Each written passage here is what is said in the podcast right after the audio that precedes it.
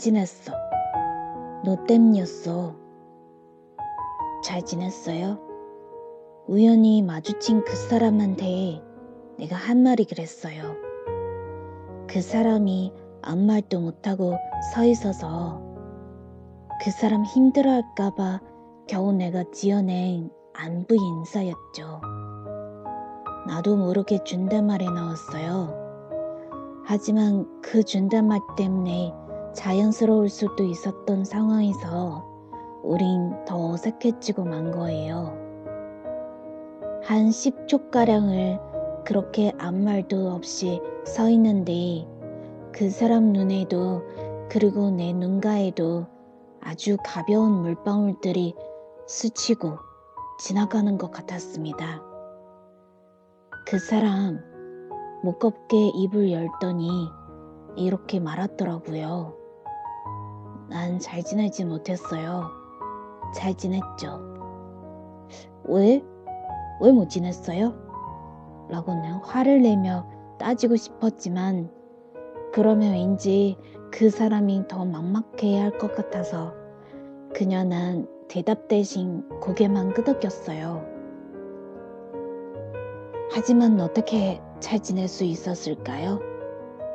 한 달에 한 번은 미칠 것처럼 생각나는데, 그리고 두 달에 한 번은 다시 만나게 될 것만 같다는 묘한 인감 때문에 가슴 뛰기까지 했는데, 어떻게 잘 지낼 수 있었을까요?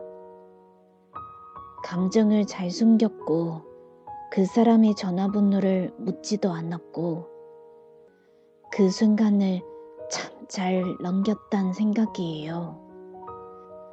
아쉽게 그 사람을 보내면서 우리가 헤어졌다는 사실을 또 한 번 확인하면서 조금 운거만 빼면 말이에요. 아무리 생각해도 난 너를 아무리 생각해도 난 너를 이젠 둔눈 감아도 난 너를 아닌 듯 돌아서도 난 너를 조금만 솔직해도 난 너를 그렇게 아파도록 너를 이렇게 바라보도록 쓸쓸한 눈으로 다만 웃고만 있었지. 헤어져도 난 너를 내일 또 이별해도 난 너를 이미 난 꿈이라도 난 너를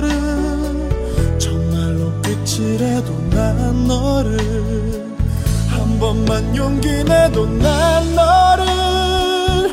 그렇게 아파도록 너를.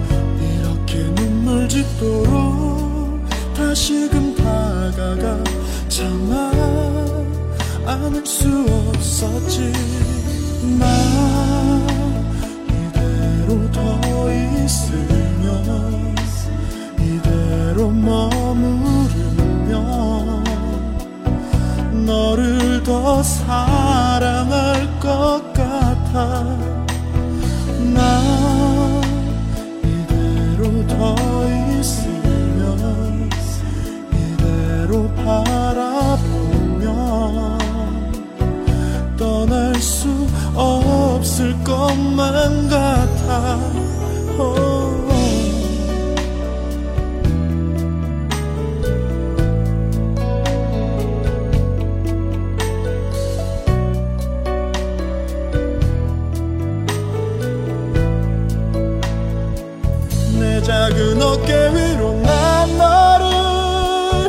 언제나 힘이 되도록 너를 따스한 햇살처럼 난 다시 또 다가가 감싸